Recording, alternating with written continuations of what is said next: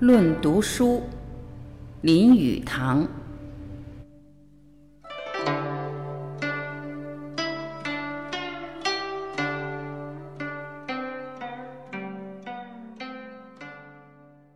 本篇演讲只是谈谈本人对于读书的意见，并不是要训勉青年，亦非敢指导青年。所以不敢训勉青年有两种理由：第一，因为近来常听见贪官污吏到学校致训词，叫学生须有志操、有气节、有廉耻；也有卖国官僚到大学演讲，劝学生要坚忍卓绝，做富贵不能淫、威武不能屈的大丈夫，暗讽时事。不幸的是，这样的事如今也一样发生。孟子曰：“人之患在好为人师。”料想战国的土豪劣绅亦必好训勉当时的青年，所以激起孟子这样不平的话。第二，读书没有什么可以训勉。世上会读书的人都是书拿起来自己会读，不会读书的人亦不会因为指导而变为会读。譬如数学，出五个问题叫学生去做，会做的人是自己脑里做出来的。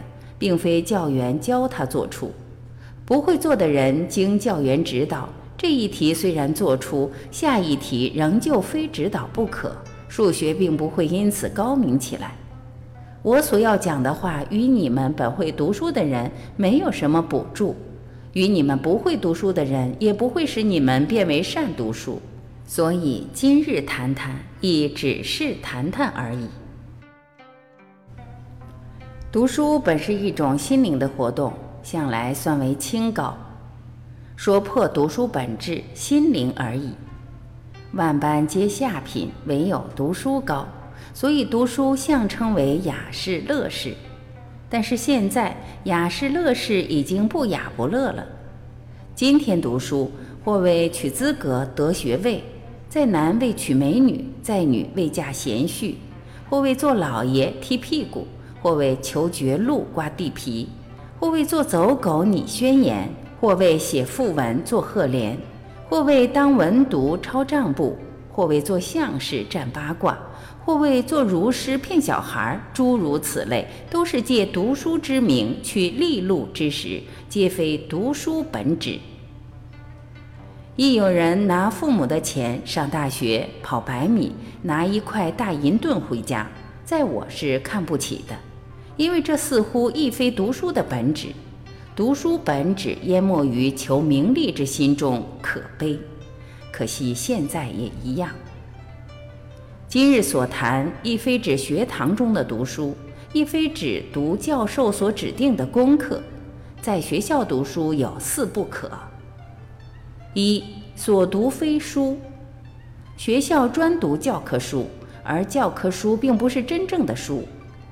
今日大学毕业的人所读的书极其有限，然而读一部小说概论，到底不如读《三国》《水浒》；读一部历史教科书，不如读《史记》。二无书可读，因为图书馆存书不多，可读的书极有限。三不许读书，因为在课室看书有犯校规，力所不许。倘是一人自晨至晚上课，则等于自晨至晚被监禁起来，不许读书。四书读不好，因为处处受训导处干涉，毛孔骨节皆不爽快，且学校所教非慎思明辨之学，乃记问之学。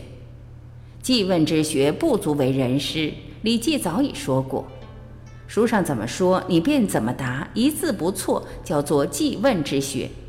倘是你能猜中教员心中要你如何答法，照样答出，便得一百分。于是沾沾自喜，自以为西洋历史你知道一百分。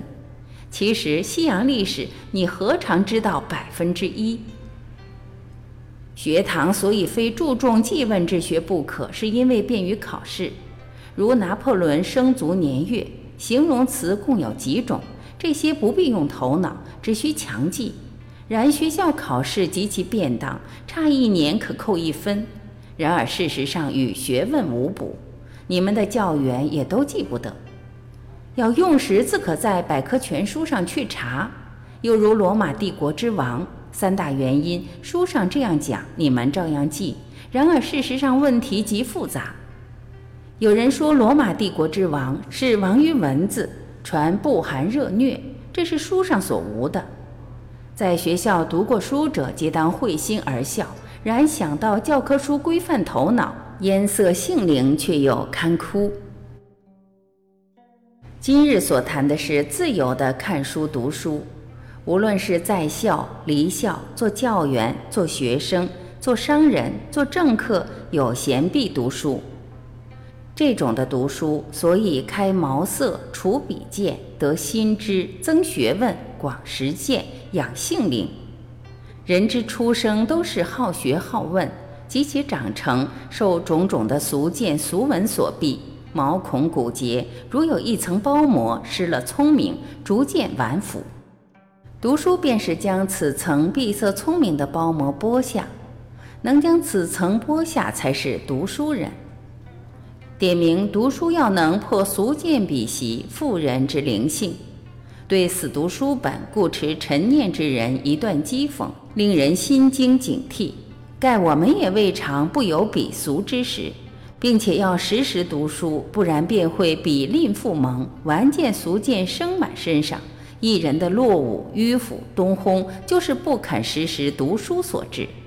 所以读书的意义是使人较虚心、较通达，不固漏、不偏执。一人在世上对于学问是这样的：幼时认为什么都不懂，大学时自认为什么都懂，毕业后才知道什么都不懂，中年又以为什么都懂，到晚年才觉悟一切都不懂。大学生自以为心理学他也念过，历史地理他亦念过，经济科学也都念过，世界文学艺术声光画电他也念过，所以什么都懂。毕业以后，人家问他国际联盟在哪里，他说我书上未念过。人家又问法西斯蒂在意大利成绩如何，他也说我书上未念过，所以觉得什么都不懂。到了中年，许多人娶妻生子。造洋楼，有身份，做名流，戴眼镜，留胡子，拿洋棍沾沾自喜。那时他的世界已经固定了：女子放胸是不道德，剪发亦不道德。社会主义就是共产党，读马是文通是反动，节制生育是王种逆天，提倡白话是亡国之先兆，《孝经》是孔子写的，大禹必有其人。意见非常之多，而且确定不疑，所以又是什么都懂。其实是此种人久不读书，比吝父蒙所致。此种人不可与深谈，但亦有常读书的人，老当益壮，其思想每每比青年激进，就是能时时读书，所以心灵不曾化石，变为古董。读书的主旨在于排脱俗气。黄山谷谓：“人不读书，便语言无味，面目可憎。”须知世上语言无味、面目可憎的人很多，不但商界、政界如此，学府中亦颇多此种人。然语言无味、面目可憎，在官僚商贾则无妨，在读书人是不合理的。所谓面目可憎，不可做面目不漂亮姐，因为并非不能奉承人家，排出笑脸，所以可憎。泪间谄笑，面孔漂亮便是可爱。若欲求美男子，小白脸，尽可于跑狗场、跳舞场及政府衙门中求之。有漂亮脸孔、说漂亮话的政客，未必便面目不可憎。读书与面孔漂亮没有关系，因为书籍并不是雪花膏，读了便会增加你的荣辉。所以面目可憎不可憎，在你如何看法。有人看美人专看脸蛋，凡有额脸、柳眉、皓齿、朱唇，都叫做美人。但是识趣的人，若李丽翁看美人专看风韵。丽翁所谓三分容貌，有姿态等于六七分，六七分容貌乏姿态等于三四分。有人面目平常，然而谈起话来使你觉得可爱。也有满脸脂粉的摩登茄、杨安安做花瓶。做客厅装饰甚好，但一语交谈，风韵全无，便觉得索然无味。风韵二字读书而来，性灵可决定面目，此处也说的这个道理。黄山谷所谓面目可憎不可憎，亦只是指读书人之议论风采说法。若浮生六记的云，虽非西施面目，并且前齿微露，我却觉得是中国第一美人。男子也是如是看法。章太炎脸孔虽不漂亮，王国维虽有一条辫子，但是他们是有风韵的，不是语言无味、面目可憎的，简直可认为可爱。亦有漂亮政客，做五人的兔子姨太太，说话虽漂亮，听了却令人作呕三日。至于语言无味，着重味字，都全看你所读是什么书及读书的方法。读书读出味来，语言自然有味；语言有味，做出文章亦必有味。有人读书读了半世，亦读不出什么味来，都是因为读不合的书，即不得其读法。读书须先知味，读书知味，世上多少强读人听到此与否？这味字是读书的关键。所谓味，是不可捉摸的。一人有一人胃口各不相同，所好的味亦异，所以必先知其所好，使能读出味来。有人自幼嚼书本，老大不能通易经，便是食古不化，勉强读书所致。袁中郎所谓读所好之书，所不好之书可让他人读之，这是知味的读法。若必强读，消化不来，必生肝及胃滞诸病。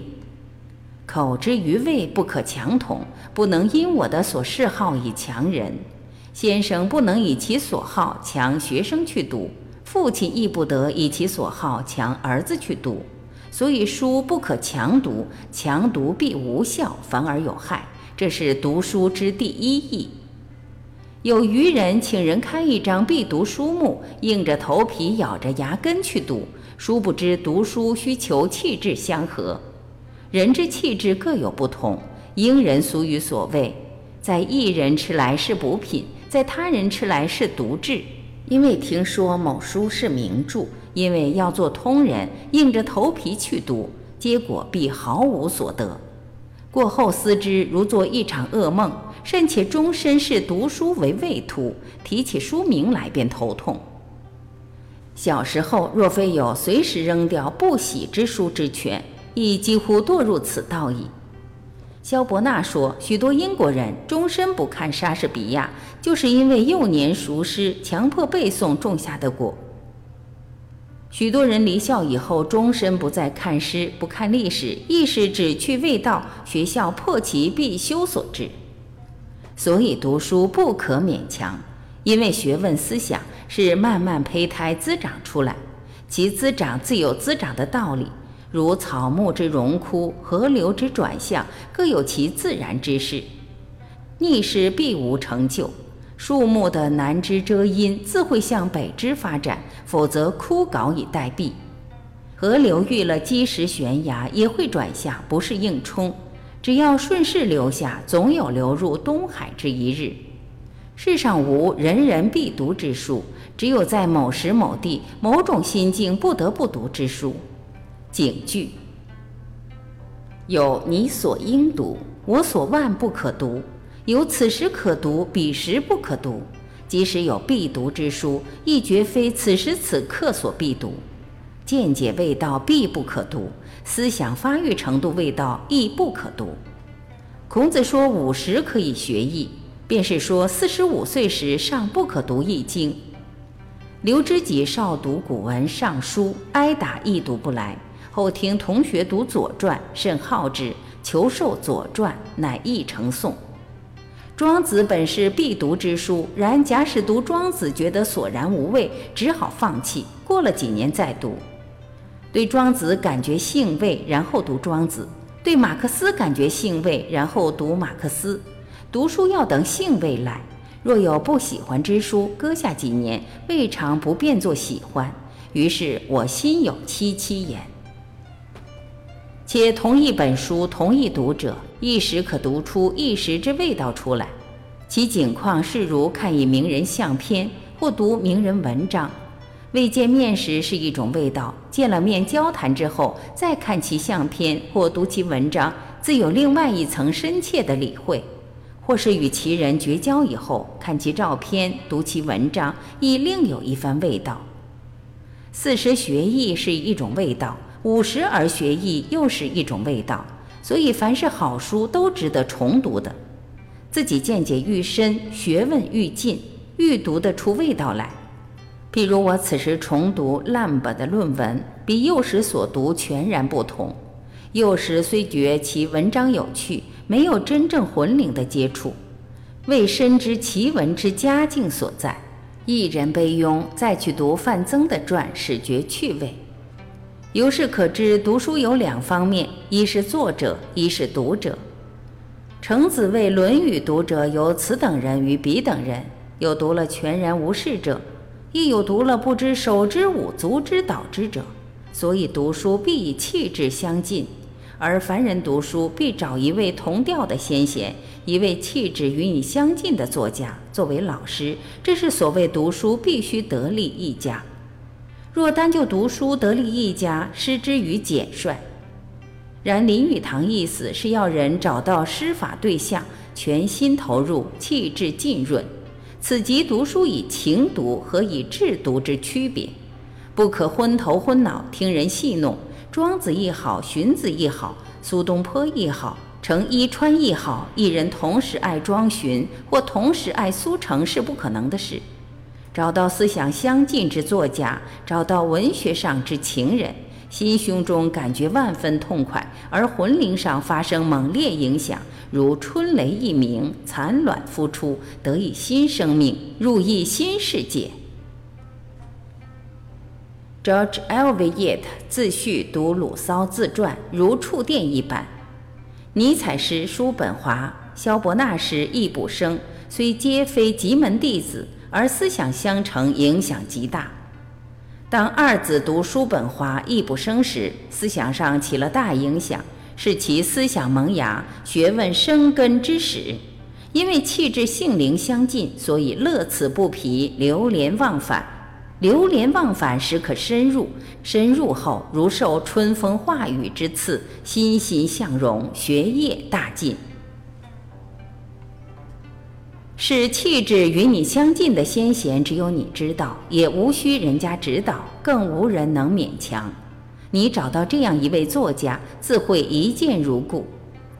苏东坡初读庄子，如有胸中久积的话被他说出；袁中郎夜读徐文长诗，叫唤起来，教复读，读复教，便是此理。这与一见倾心之性爱同一道理。你遇到这样作家，自会恨相见太晚。一人必有一人中意的作家，个人自己去找去。找到了文学上的爱人，文学上的爱人奇语，但极有道理。读书若无爱情，如强迫婚姻，终究无效。它自会有魔力吸引你，而你也乐自为所吸，甚至声音相貌一颦一笑，亦见语相似。这样浸润其中，自然获益不少。将来年事渐长，厌此情人，再找别的情人。到了经过两三个情人，或是四五个情人，大概你自己也已受了熏陶不浅，思想已经成熟，自己也就成了一位作家。若找不到情人，东揽西阅，所读的未必能沁入魂灵深处，便是逢场作戏。逢场作戏不会有心得，学问不会有成就。知道情人滋味，便知道“苦学”二字是骗人的话。苦学误人，警句。只可惜读教科书，却非苦学不可。然如能从浸润各色奇书来长己之才智，未必不能过考劝关。学者每为苦学或困学二字所误。读书成名的人只有乐，没有苦。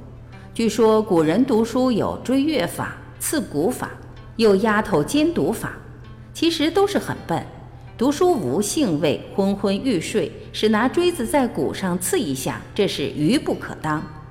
一人书本摆在面前，有中外贤人向你说极精彩的话，尚且想睡觉，便应当去睡觉。刺骨亦无益。叫丫头陪读，等打盹时唤醒你已是下流，亦应去睡觉，不应读书。而且此法极不卫生，不睡觉只有读坏身体，不会读出书的精彩来。若已读出书的精彩来，便不想睡觉，故无丫头唤醒之必要。刻苦耐劳、淬砺奋勉是应该的，但不应视读书为苦。视读书为苦，第一招已走错了路。天下读书成名的人，皆以读书为乐，汝以为苦，彼却沉湎以为至乐。比如一人打麻将，或如人携寄野游，流连忘返，寝食俱废，使读出书来。以我所知，国文好的学生，都是偷看几百万言的《三国》《水浒》而来，绝不是一学年读五十六页文选国文会读好的。试问，在偷读《三国》《水浒》之人，读书有什么苦处？何尝算夜书？好学的人，视书无所不窥，窥就是偷看；于书无所不偷看的人，大概学会成名。有人读书必装腔作势，或嫌板凳太硬，或嫌光线太弱，这都是读书未入门路、未觉兴味所致。有人做不出文章，怪房间冷，恐文字多；怪稿纸发光；怪马路上电车声音太嘈杂。其实都是因为文思不来，写一句停一句。一人不好读书，总有种种理由。春天不是读书日，夏日炎炎最好眠。等到秋来冬又至，不知等待到来年。其实读书是四季闲宜。古所谓书淫之人，无论何时何地，可读书皆手不释卷，这样才成读书人样子。读书要为书而读，不是为读而读。故千里裸体读经便是一例。即使暑气炎热，至非裸体不可，亦要读经。欧阳修在马上、册上皆可做文章，因为文思一来，非做不可。非必正襟危坐、明窗净几才可做文章。一人要读书，则澡堂、马路、洋车上、侧上、图书馆、理发室皆可读，而且必办到洋车上、理发室都必读书，才可以读成书。读书需有胆识、有眼光、有毅力。说回前面论点，最后一点也即读书全部之主旨：读出自己性灵来。胆识二字拆不开，要有识，必敢有自己意见。即使一时与前人不同，亦不妨。前人能睡得我服，是前人事；前人不能服我，是前人非。人心之不同，如其面，要脚踏实地，不可舍己云人。诗或好礼，或好度；文或好苏，或好寒。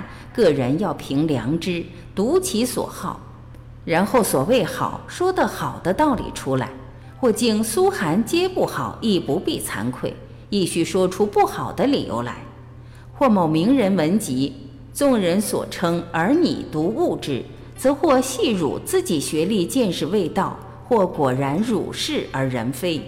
学历未到，等过几年再读；若学历已到而汝是人非，则将来必发现与汝同情之人。刘知己少时读前后汉书，怪前书不应有古今人表，后书疑为更始立纪。当时闻者则以童子轻易前者，乃赧然自失，无词以对。后来偏偏发现张衡、范晔等持见与之相同，此乃刘知己之读书胆识。因其读书皆得之金斧，非人云亦云。所以能铸成《史通》一书，如此读书，处处有我的真知灼见，得一分见解是一分学问，除一种俗见，算一分进步，才不会落入圈套，满口烂调，一知半解，似是而非。